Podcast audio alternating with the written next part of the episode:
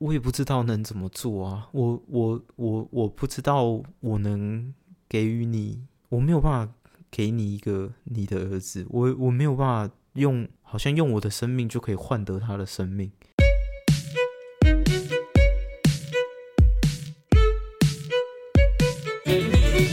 我就开始了，好，呃，大家好，我是小编燕婷，今天算是我们的这个特别节目。这样子，今天我们很开心邀请到 Baron 来跟我们一起聊天，请你先简单的自我介绍一下好了，谢谢。呃，你好，燕婷，就是呃，大家好，我是 Baron，然后我是呃大学刚毕业，工作完一段时间之后，打算念研究所的，就是现在正在准备研究所，然后。大家帮我加油吧！呃，大家请帮这个，他是马上就要考研究所，Baron。不过，呃，今天之所以会请邀请到 Baron，是因为，呃，我们上次有一个节目叫做《意外杀人者的真情告白》，它是在十二月播出。呃，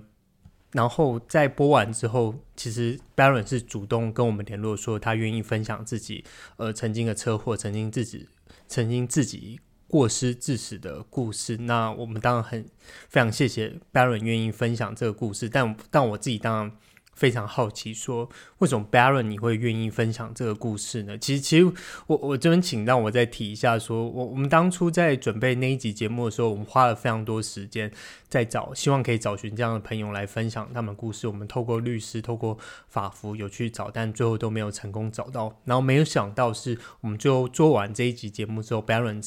才来跟我们联络，所以真的是非常谢谢他。不过还是询问回来说，为什么你会想要跟我们分享你的故事呢？呃，OK，就是因为我平常其实我就是有在看公公视主题职业秀，然后呃，但是我平常可能没有说我一定要去现场，然后一定要呃进去里面可能一起录影这样。然后但是那一次看到这个主题之后，我。当下就觉得说，哎，等一下，我还蛮愿意。如果是公事的话，我很呃愿意，就是在这个平台上去讲我的发生的事情，因为我觉得公事是一个这样的平台，就是借由我分享我自己经过的故事，然后或者是我经过历程。那在这个平台上，我们用不同的观点去看这件事情的时候，让更多人去可以去思考这件事情。然后还有另外一个点是，因为我觉得过失致死的案件是，呃，任何人都有可能在不同的时机下，或者是呃场合下会去发生的。那我希望说，我可以发发出一些声音，然后告诉你说，呃，你可能没有这么孤单，就是你可能会碰到的事情，然后我可以去做一些分享，这样子。嗯，非常谢谢 Baron 跟我们说这样。其实，呃，我我刚刚看到 Baron 的时候，其实我自己是有一点。惊讶的，就是，呃，我直说，就是我从来没有遇过意外杀人的人这样子，然后我就想会在跟你见面之前，头脑自己会有一些想象，那到底是怎么样的？但坦白说，这就是我我讲 Baron 的时候，其实我说我惊讶是指说他看起来就跟你我一样。那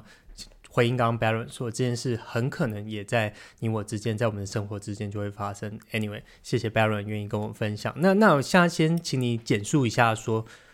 那件事情到底是怎么发生的？可以跟我们说明一下吗？OK，就是呃，那一天是我上完课之后，然后，所以我我因为我下呃我是上完上午的课，然后我下午没课，然后所以我就打算从我的呃大就是大学，然后我就是自己开车，然后要回到我的宿舍去做休息。那那时候呃下去的呃就是。因为我们是山上和山下的一个路程，这样子是。那下它它就只它就是一道呃就是一路的双黄线，然后它是单单单线道的，就是反正就是、嗯、呃上下都各一道这样子。那那时候我就因为我的宿舍在就是这一个双黄线这一道的左侧，然后呃所以我就是我就违规左转，然后。但是那时候就是没有想到说另呃也有人跟我一样，就是也做了违规的事情，然后就是他他是逆向要超车，然后所以我们就在对向发生了碰撞。那呃当下的情况就是呃可能说很很快吗？就是可能因为那那那一天的天气也是非常的好的，所以呃，因为中午时段，然后大家可能要去吃饭，那所以其实车子车流是多的，那所以最后在那个当下其实蛮紧急的，对，OK。跟 Baron 聊天之前，我自己稍微研究一下那个他的案子，这样我我来帮大家那个稍微简介一下这件事情到底是怎么发生的。简单说就是开车，然后他要左转到另外一个地方，然后他是违规双黄线要左转，如果很不幸的后面有一台机车，然后他是隔着一辆小客车的距离，他没有看到 Baron 也要左转，所以他机车可能等不及了，就直接也跨过双黄线。往前超车，然后没想到这个机车就跟这个 Baron 的车就这样撞在一起了。这样，对对对。然后我我不知道我这样描述算是正确的描述吗？我，我觉得讲的很清楚，就是比我还要清楚。对对对。OK，那你当下的感受是什么？那时候撞击的时候，你你有什么感觉吗？哦，撞击当下，我。我当下就说，呃，我当下就，嗯、呃，看到那个人飞出去的景象，我其实一开始还没有意识到我做了什么，然后，然后我就是很吓到了，对对。那那时候你是马上下车去看嘛，然后看那些状况发生了什么？呃，对对，就是，呃，当。当这件事情就是撞击完之后，然后他也落地之后，我就马上下车去查看他的情况，然后就发现说，就是他可能已经就是我有看到就是头就是就是裂开的情况，然后所以我就马上打了就是一一零也打了一一九，然后就是快点去做这件就是后面的后续的程序这样。嗯，不好意思这样问，可是。我我一辈子都目前还没有看过头裂开的状况，那那是怎么样的感受？应该不是说头裂开，应该是说脸脸部的，就是我可以看到它就是有裂开的那种。因为最后就是对方医医疗的部分，它有一个是他脸部的，就是呃毁容的部分，就是他骨头好像裂开，所以我当下看到就是呃。其实我我我一直就是没有办法记得很清楚。我觉得是我在看到当下，我就是看到血啊，然后看到一些呃那种情况的时候，我我下意识有想要去不记得这件事情，但是就是我还是有记得一些这样。OK，对对对。所以当下你有马上，我我可以想象，因为呃，毕竟发生的时候，那时候就是一个学生，那那时候大家都很年轻，相信。也不太知道这种事情到底是怎么样。那时候你有马上打给你的家人吗？还是怎么跟他们联络呢？你有想要联络任何人吗？嗯，好，我觉得，嗯、呃，当下的时候，我先处理完这件事情，然后就是我我做的处理是，就是先跟就是警方可能在现场先划定，然后问我说我有没有喝酒啊，然后帮我做酒测，然后之后就是。嗯、可能整个过程处理告一段落之后，然后我就打电话给我的妈妈，然后我当下我其实我没有办法很轻，就是我刚才讲说我发生这件事情，但是我几乎可能讲的十分钟的电话，我就只有最后一分钟我可以好好讲话，因为我前就是前面都是在哭，然后我没有办法正常的去说。那之后我又打电话跟我另外一个。比较好的朋友说这件事情，然后他那时候也问我发生了什么事情，然后我也是都没有讲，我就是一我因为我当下就只能我当下很崩溃，然后我就是一直用哭的这件呃这这种方式去宣泄我被吓到了，然后我不知道我要面对什么的那样的感受，那。嗯，我我最后是有跟他讲，就是我最后是用打字的，因为我真的没有办法去叙叙述这件事情。然后之后就是呃，之后隔了几天，然后就是我身旁的朋友有再跟我去提到这件事情，然后我才慢慢的比较能去跟他们讲说，哦，我当下发生了什么事情这样。你这样，Baron 刚刚这样听你听起来，感觉一切有点。超现实的那种感觉，一切好像都是无法想象在现实生活中发生这样的事情，那种感觉吗？嗯，对，就是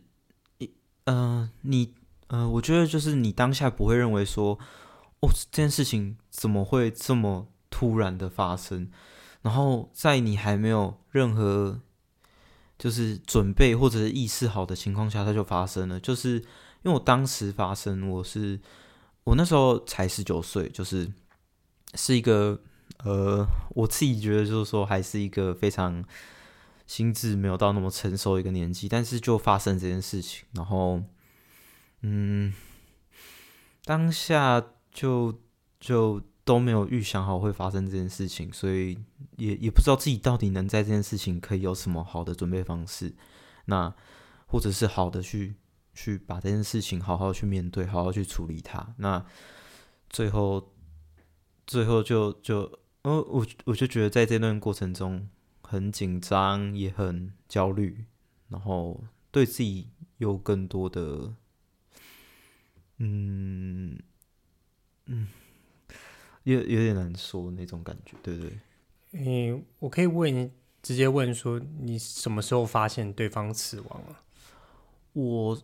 呃，当下发生车祸之后，然后当下是当呃对方送急救，那。是隔了一个月之后，然后呃，在某一天的，就是早上，因为我我那一阵子都睡不太好，然后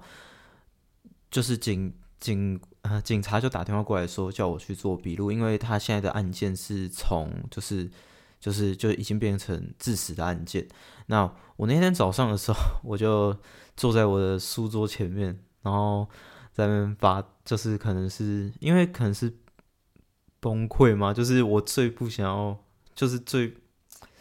最不想要去看到的情况发生了。然后，所以当下其实那时候知道的时候还，嗯没有像前前面肯哭的那么夸张，是因为我就感觉有一个很沉重的一件事情，然后它就是发生了，然后结果最糟的结果也发生了。对嗯，可以想象你过去那一个月都在某种程度上在等待这件事情的后续到底怎么发展，是是这样吗？就是某种程度上，呃，带着一个蛮沉重的心在过着生活。是因为，呃，对方的那时候的昏迷指数一直都是很，好像是三还是四，就是一直都没有回到一个就是好的可能生命迹象的时候，嗯。对方的，就是对方的生死，就是除了法律上的问题之外，我觉得更深的是，对我自己来说是一件很难过的事情，因为我造成了另外一个人这样子就是生命的损失，然后连带影响到他其他家人，然后我想到这件事情，就让我觉得很沉重、很难过。如果今天他是。还活着的情况下，那我相信，就是他可以跟他的家人更多的去相处、去陪伴。那这都是我比较想要看到的事情。对，嗯，你在那个事情发生的，在他病院的时候，你有去过病院吗？有，就是那时候是只要呃有时间吧，就是上课完，然后有时间，那我就会请我南部大学可能。就是我附近的家人或者是朋友可以载我去，那我就会尽量去。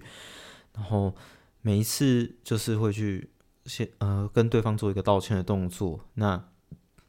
在那个当下其实都是很煎熬的，因为看到对方就是为了自己的小孩，然后去就是可能会会去做就是这些捍卫他小孩的事情。那嗯、呃，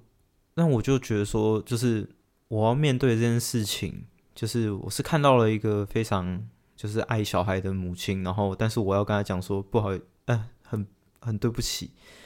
然后我去做这件事情，然后就是造成了你的小孩的，就是死亡，然后我很我很对不起，我觉得每次看到他妈妈和他爸爸，嗯、呃。我都会觉得说，如果今天是我发生这件事情的话，那，嗯、呃，我我应该很难以接受，就是我身旁的朋友，嗯、或者是，嗯、呃，我我的兄弟姐妹发生这件事情，对，所以我觉得每次在见面的时候，好像就是对他们来说，就是一件说我活着，但是你的孩子死掉了这这样的事情，一直在告诉着他们这件事情，所以，嗯。去见的当下的感受就是非常的 难受，然后也非常的煎熬，这样子。方便问一下对方，呃，会怎么回应你吗？呃，你感觉到，相信你一定是非常愧疚，可是那对方通常是怎么回应你呢？我印象比较深刻的一次是，就是他叫我说要去跟对方去。就是可能要去深刻的做一个道歉，那那个道歉的形式可能就是用呃磕头下跪之之类的方式，那就是对方的回应，我觉得站在我的角度去看，嗯、我觉得已经对我来说是非常，他们是非常的理智，然后也非常的，嗯。我我不知道这这之中有没有带有原谅，但是我感受到的是，他们也没有要用其他恶意相向的方式去对我，他们就想说，那我们就是法律上怎么说，那我们就去怎么做，所以也没有到对我好像恶言相向，就只是讲说要把这件事情谈清楚，嗯。不好意思，你刚刚那谁请你去做磕头这件事情？呃，对方的妈妈，对，因为那时候当下就是，嗯，就是当下我跟他道歉之后，然后他可能因为那时候是发生，就是他儿子还在急救的过程中，那他听到这件事情，就是他当下就是听到我道歉，然后他当下就跟我讲这一段话，那呃。那时候我看他是不是不是生气，我我感受到的是很难过，然后很心痛的，就是我看他眼神，然后我听他讲话的语气，感受到的，就是在在我们的谈话过程中这样子。嗯，我问一下后续的程序通是怎么走的？你可以帮我们简述一下吗？关于法律上，呃。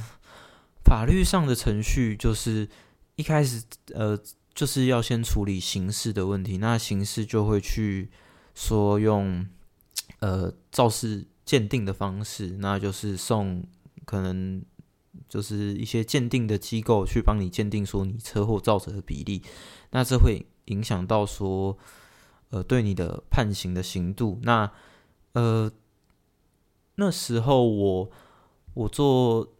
呃，做这个鉴定还有一个是那个民事上的赔偿部分，可能也会有对方可规则，那就是会可能会去减少这个部分。那当时当时刑事在打的时候，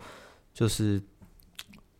呃，我能感我我能感受到是我一直都很紧张，我我我甚至就是我我是有点抽离的感觉，因为呃当下我就是。第一次上这个法庭，然后，呃，看到要直面对方，然后要在这件事情上据理力争的时候，其实是一件非常紧张，然后你也害怕说你可能在法律上表达错你的意思，然后，嗯、你会造成就是其他的。呃，可能赔偿上面的事由啊，或者是一些你没有办法面对的后续的结果。那在这个程序当下，其实就是，嗯、我都是由我们的律师，然后去告诉我说，我应该要表达出什么。因为我只有在跟我律师讲话的时候，我可以很正常的说，很正常的去表达我想要说什么。但是当我今天上到法庭，我真的要当着对方的面去说的时候，我可能没有办法去说。那这个这个庭，呃，最最后我们这个有在上诉，我们有达到高等法院。那因为一开始是判刑是判七个月，那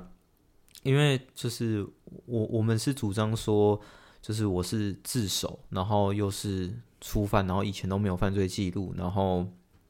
再加上说就是呃呃饭后的，就是可能就是这件事情就是过失。那其实我的律师一直在为我争争取，可能就是不要到判刑这个。呃，这种程度，那所以最后我们就在上诉之后是判了呃缓刑，就是这七个月，就是你缓刑四年，那你就去不用去执行这七个月的有期徒刑这样子。OK，嗯，这部分我不知道好不好问，就是嗯，以这个车祸责任来说，就不是百分之百的归咎于你，可以这样子说吗？呃，是可以这样子说，就是最后肇事鉴定有出来，就是七，我是七的责任，然后对方是三。那因为车子的在路上的危险性本身就比较高，所以呃，想当然就是要负责比较多的肇事责任的部分。那呃，最后还有做一些鉴定，是说前后车的碰撞。那在那个部分我，呃我是前车，然后他是后车，所以。那个用摩擦痕的方式去判断这件事情，所以最后是说对方闪可能闪避的关系，那所以就会在这方面他也会有一些过失。哎、我我想问一下，那你你那时候后来法律程序在走，相信这个也是对身心或对人的状态也是蛮大的煎熬。可是，那你身边的人那时候怎么跟你互动，怎么跟你沟通，怎么看你的行为呢？嗯，我我觉得我，呃，在这个呃，先讲司法程序部分。我觉得司法程序部分的话，其实就是，呃，其实没有到这么的像像可能后续的问题，就是你可能呃对方的心情或者是心理上的这么这么难去处理，就是他就是打官司。那呃，其。其他人怎么去和我相处？就是，呃，我是我身旁比较好的朋友会知道这件事情，是因为就是我当下有跟他们说，那，呃，他们其实我我身旁的人都非常的友善，他们站在一个就是，他们认为说对我是过失，然后因为他们跟我相处过，所以他们会认为。对，这就是一件事情发生了，但是站在对方的角度，对方就会认为我就是一个杀人犯。那所以，其实我跟我朋友相处的时候，他们会对这一块会很谨慎的小呃谨慎小心的去说，但是他们也很愿意去听我说我的感受，或者是我可能没有办法去。没有办法去正常上课的时候，他们也会问我说我怎么了，然后也需不需要帮我抄笔记或者是什么的。那在之后的过程中，呃，那个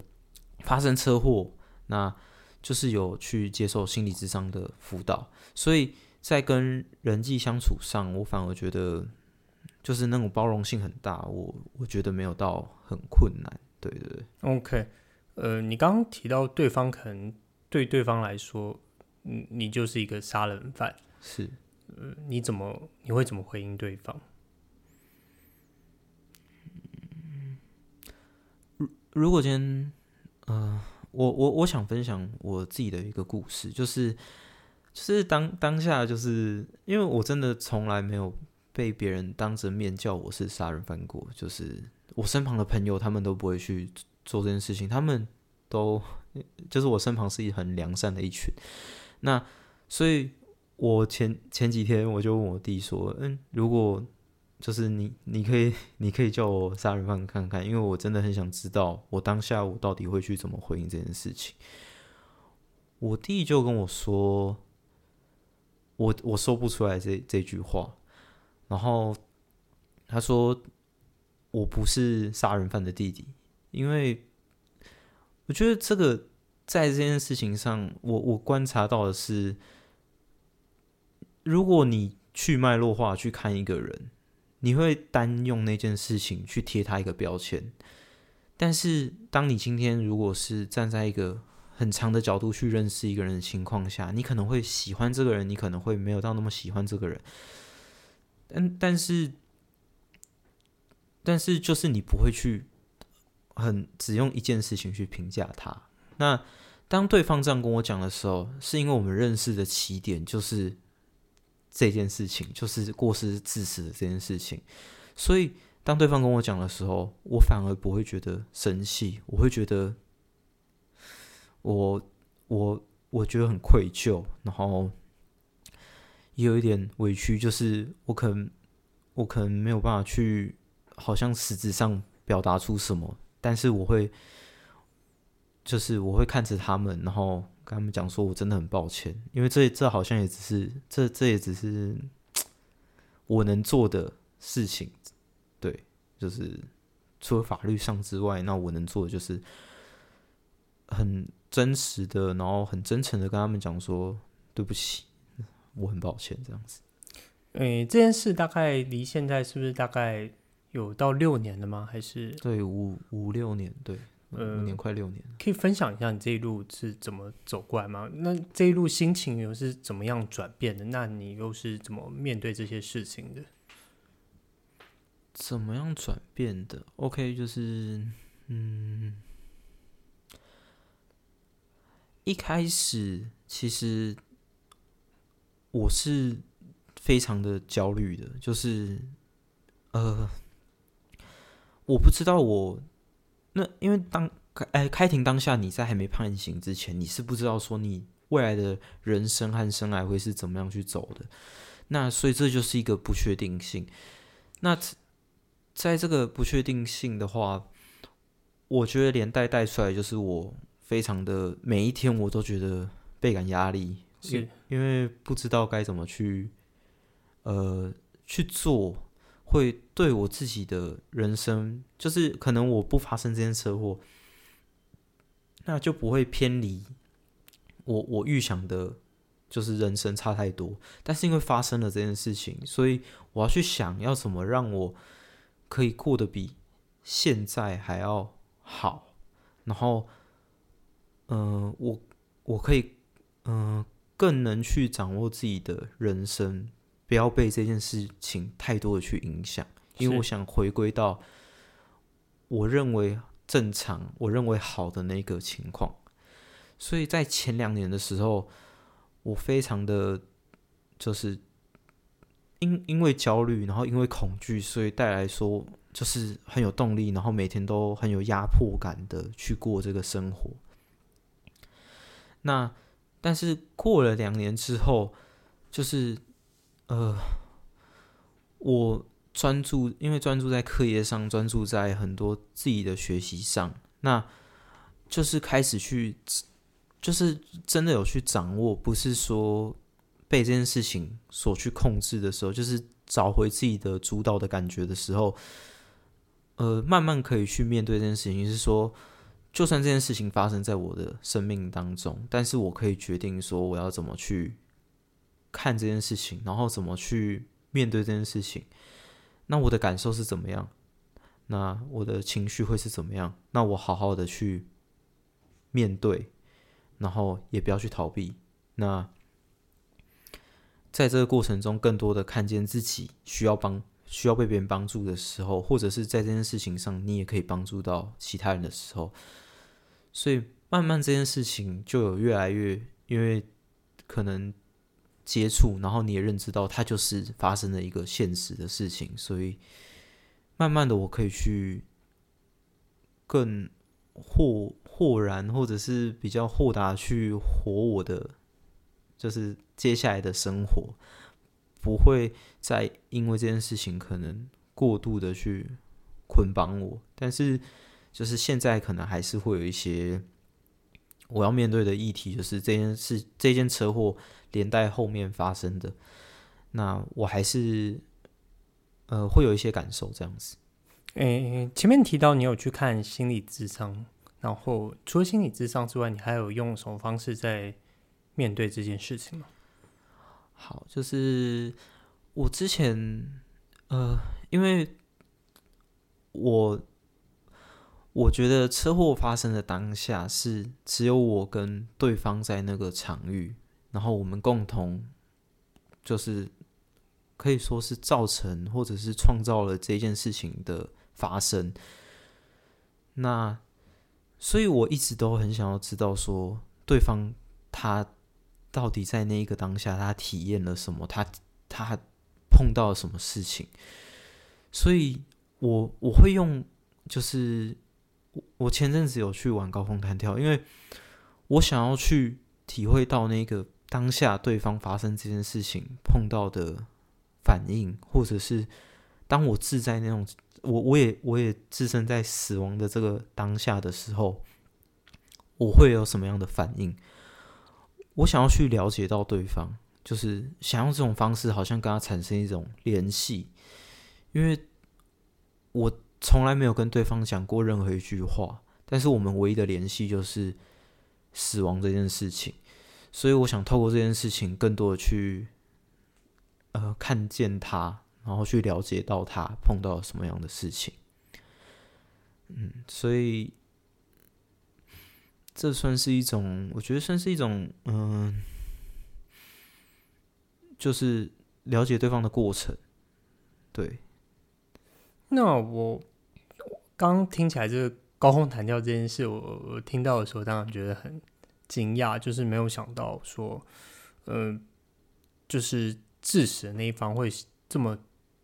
那个急切的，虽然我们纪录片里面有讲到，但是很急切的想要去体验说死亡的感受到底是怎么样，对死亡的焦虑怎么样？我我不知道你你现在刚刚前面听你那个 Baron 你讲，你还是比较相对的有点走出来，但但目前还有什么？我我称为后遗症好了，或者是心理现在你会怎么描述你现在心理的状态？嗯。我觉得发生这件车祸，呃，它是提醒我一件事情，就是呃，以前的我可能离呃以为死亡离我很遥远，就是我可能觉得说，哦，这应该是非常久以后才要发生的事情。但是发生这件车祸，他把死亡拉到我面前，告诉我要直视这个东西，嗯，他对我来说是非常的。难受的一件事情，我呃一直都要去注视着，就是嗯、除了对方发生这件事情，还有就是我也有可能发生这样的事情。那后续的影响当然是，我对于任何的一些事情会变得非常的神经质。像我可能走在马路上，那我可能会因为听到一些声音，我就会觉得。非常的恐惧，因为我不知道说就是那个，嗯、呃，后续会发生的事情是什么？可能两台车碰撞，那碰撞的时候碎片会不会喷到喷到你身上，或者是发生就是急转弯，然后突然撞到你？那可能就是因为我家住比较高楼层，那在发生地震的时候，我也会非常的焦虑，因为我会觉得那是我不可掌握的东西。那我非常的没有安全感，我就会对每件事情都非常的小题大做。嗯，因为我以前并不是这样的一个人，我以前是非常的，我可以说是比较，呃，大咧咧的嘛，或者是没有这么，呃，神经质、谨慎、小心的。我是一个非常的随意的人。那当发生这件事情之后，我就是要一直面对这个。我直视到死亡这件事情，所以这一件事情带给我很多的，就是我可能失眠啊，然后我可能很痛苦。但我我自己到现在，我可以转化为这件事情对我来说是一件好的事情，因为它时刻提醒我说，我永远都要在乎我拥有的是什么，然后我能掌握的是什么。那我好好在这一刻做好我该做的事情，然后我能做到的事情，这样。目前应该是要往这个法律系方面去走，这样子，你觉得跟这件事有影响吗？呃，有。那其实因为我大学本身是念数学的，然后，呃，我我其实就是车祸发生的当下，我呃，我有跟我的朋友讲过一句话，我到现在印象都还很深刻，就是，呃，我很希望我在现场的时候，我能多做些什么。呃，因为因为其实呃。之前过失致死那一集我有看，就是志豪律师所讲到的。我希望在那个当下，我能多付出点什么，不管是就是可能有急救的知识啊，或者是呃我有法律相关的知识啊。那在那个当下，我可以去更好的去，就是保护到自己，或者是保护到对方的方法，那我就会很想要去了解。因为可能是面对这种不确定的感觉，那所以我就用这种这种方式，好像可以去抓住某些东西。那我我去学的，呃，我去学法律，有一部分也是因为我怕我身边的朋友也有可能遇到类似的事情。那我希望我可以给他们这些呃法律上的帮助，因为因为我觉得我自己。可能没有到那么厉害，可以去念医学，但是就是在法律方面的话，我希望如果真的有人在发生这种事情，那希望可以在法律上好好的去解决，然后也可以，嗯、呃，更多，因为因为我觉得法律层面可能没有办法去这么多照顾到，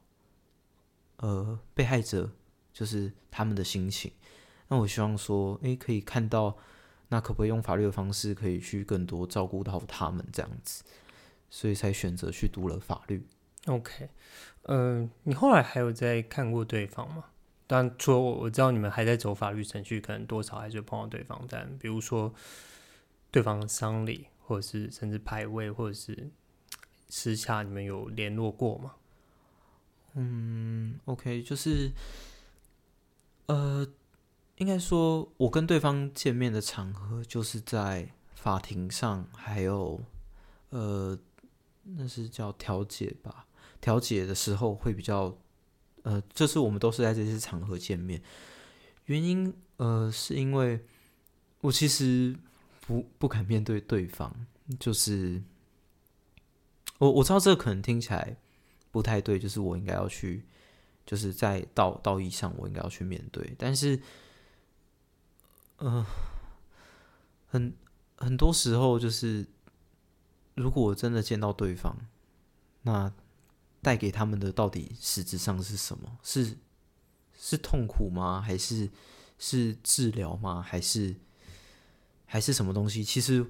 我在这个不太确定的当下，我去接触对方，会让我感觉非常的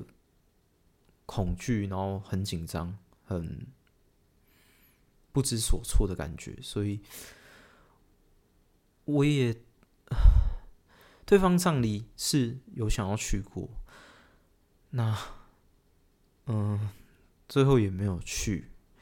因为就像我刚才前面讲到的，我考虑到这些东西，对，所以最后也都没有去做这些事情。但是，嗯，我想表达一个点是。对方的葬礼是对对方这种死亡的一种尊重，就是任何一种生呃任何一个生命，那都需要去好好的在呃某一个时间，然后去说呃可能像外国的静默啊，或者是一些人过世的时候会有祷呃祷告或者是什么的，就是就是好好的去嗯。这算什么？嗯、呃，去向呃王者表达你尊重的一种方式。但是对我来说，我觉得有一个非常重要的点是，我随时都会把这个事情放在心上，所以我。我我我如我认为说，如果这个落于形式的话，我会我会觉得可能没有到那么有意义，但是我一直把这件事情放在心上，然后告诉我自己这件事情，然后告诉我我曾经做了什么事情，然后我觉得这这能带给整件事情的效益会是更好的、更大的。对，诶，如果我是对方的家人，不好意思，我揣测那个揣测看看，他坦白说，我可以想象。呃，今天如果他们听到你在讲话，或者是听到这个 podcast 的时候，说明还是会有很多情绪在里头。呃，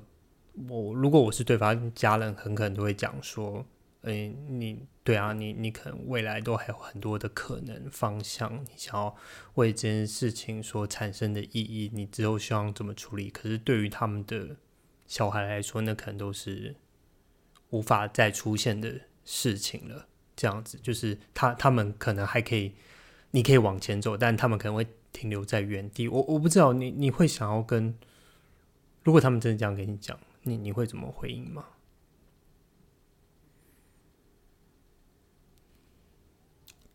其实就是啊、对方其实那时候在打官司的时候，我也有出现过一个想法，就是因为对方很希望我去坐牢。那其实我也我我那时候想过，就是说，其实我去坐牢好像也没关系，就是这就是惩罚，就是对我来说就是个惩罚。我就是做错事了，那我就是去负负我该负的责任。我我该去就是可能有期徒刑，那我就去有期徒刑。那我觉得这对他们来说可能会是。就是好的，但是站在站在我父母的立场，就会觉得说，你是我的小孩，我要去捍卫你，所以我也不希望你被抓去关，所以我我妈就会讲说，我我一定会好好确保你未来的发展，所以我会不让你就是去坐坐牢这样子，所以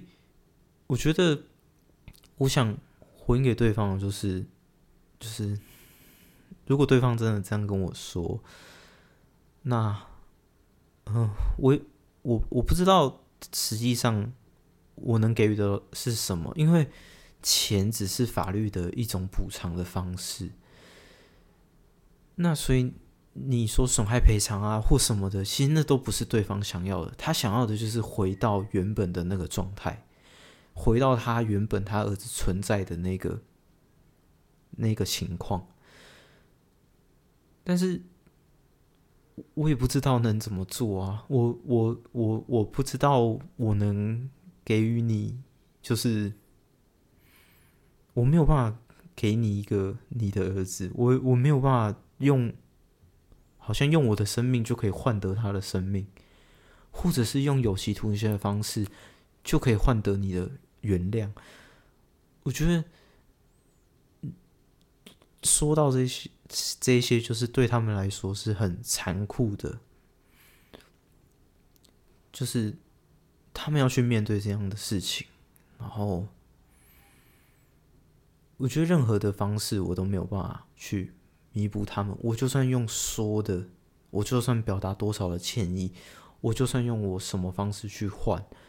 都没有办法让他们得到补偿，或者是回到原本的情况，所以我反而不会跟他们说什么。我会觉得，如果发生了这件事情，那我反而是我要听他们说比较多。诶，我记得在还没有呃今天录之前，可能跟 Baron 也聊过几次。那呃，听到 Baron 是说，就是当然我，我这种身为呃某种程度上的记者，身为研究人，那一定去问说，OK，那你们呃对方造责多少？你造责多少？你的感受是什么？可是我我听到 Baron 之前跟我聊，我有一个印象深刻的地方，倒是说，嗯，在你不小心造成别人死亡的时候，坦白说，这时候肇责比例是多少？老坦白说，那也不是那么重要的。虽然你只有十趴五趴好，可是终究你还是造成一个生命的消失。这这可能更不是就如同刚刚 Baron 说，这可能不是钱或者是其他事情所能够衡量的事情。我我不知道，就是你你我我就请教这个，你你现在还能原谅自己的行为吗？或者是你你现在会怎么看你自己这件事情呢？嗯，呃。以呃，我觉得，我觉得我现在对这件事情看待的方式跟以前可能有一些不太一样，是在于以前的时候，我会认为说，对，就是都是我的错，我真的很抱歉，真的都是我的错。我如果不要这样做的话，他也不会发生这种事情。所以那时候的我是一直在责怪自己的，就是。对，全部都是我才造成这件事情。但到现在，我觉得我可以拉到一个就是比较客观的角度是，对当下发生这件事情。那你做错了什么？但是对方可能也有做错什么。我觉得，因为对我来说。我我记得我的那个心理咨商师曾经跟我说过，就是当你告诉自己说你要面对这所有的事情的时候，你有想过当下自己的那个自己多无力，或者是多难过，或者是多痛苦吗？就是你有做错没错，但是你该负担的真的是全部吗？我记得我那时候在心理咨商是心理咨商跟我这样说的时候，就是我听到的是一种惋惜，然后是一种就是要同理当下的你自己发生的这件事情。我觉得那个是不容易的一个状态，因为因为就是你要不断的去。谴责自己的当下，但是你要看到自己可能真的没有做错这么多。那但是到现在的时候，我的情况是可以比较客观的去判断这件事情。虽然我在我在可能感情上，我还是会认为说我做错了，然后我错的非常的就是。我做错了，但是跟以前不太一样，就是我做错错的不是整件事情，我错了某一个部分。那这对我来说会比较，我心情上会比较能去接受这件事情。你刚听 Baron 最后这样说，我觉得我有点感触，可以想象我们在，呃，当我就是在很多时候，我们会对自己的行为或者是。任何一切都是非常的，嗯，责怪自己嘛，或者是非常的，呃，无法原谅自己。但，嗯，我我刚某种程度上听到，至少，呃，我不敢说这是什么卸责或者什么责任的方式、规则的方式，但是好像，嗯，这可能是我们继续走下去的唯一方式吧。我我我想，生命还是这样子走下去，但我们还是。呃，找到一些方式，不要这么怪罪自己，然后不要这么谴责自己，尽量对我们是人，所以我们会犯错，也也许我们最后还是会继续，嗯，得要记得这件事情，然后继续向向前再走，这样子。Anyway，我我嗯，很谢谢 Baron 今天分享你的故事。最后有没有什么我没有问到，前面没有问到，但你很想要跟大家说的部分？嗯。呃，就是嗯、我我我想分享一个，就是我最近嗯、就是看书看到的一个领悟，呃，就是就是很多人会认为死亡这件事情就是避讳不去谈这件事情，但是嗯、呃，我嗯、呃，我我读到那本书，呃，他是一个存在主义的心理学家写的，呃，心理智商的学。就是专家写的，那他叫欧文亚龙，那那这个他他就在里面提到说，要真正的去注视死亡这件事情，你才能活得精彩。你要去看到说，就是死亡这件事情会带给你什么，那你才会觉得说整整个事情你会评估说，啊，它有意义，或者它没有意义，它有价值，它没有价值，全部都是有你会死这个前提，你去看到这件事情，才会就是看到生命更多的可能性。所以，虽然车祸发生在我的就是生活中，但是，嗯、我也觉得这件事情能带给更多不同的人，或者是我自己更多不一样的观点，或者是更多的体悟，或者人生中很多的课题。所以，其实。所以其实，虽然我还没有走过这个车祸的，就是可能创伤嘛，但是我我并不会觉得车祸这件事情是，就是我会用好或坏去评价这件事情，我就会说它就是发生在我的生命里面。OK，那今天很谢谢 Baron 跟我们分享他的故事，然后呃，还是推荐一下大家，就是如果有。对 Baron 刚刚讲的事情有兴趣的话，呃，我们就是在 YouTube 上有一集节目是关于就是意外杀人者的真情告白，里面有很多跟 Baron 有类似经验的人，都是这样子不小心造成别人的死亡。那呃，如果想知道更多这些的心态的话，很欢迎去呃收看我们的论坛，还有我们的纪录片。嗯，相信对大家可能如同刚刚 Baron 说的，呃，我们再去想说，从死亡这件事情，我们重新去看说，那我们生命生活意义是什么？这样子，今天那就很谢谢 Baron 跟我们分享你的故事，那就 好，谢谢大家，谢谢，那就是公司主题之夜秀的 Podcast，我们就下次再见，我是小编燕婷，谢谢，拜拜。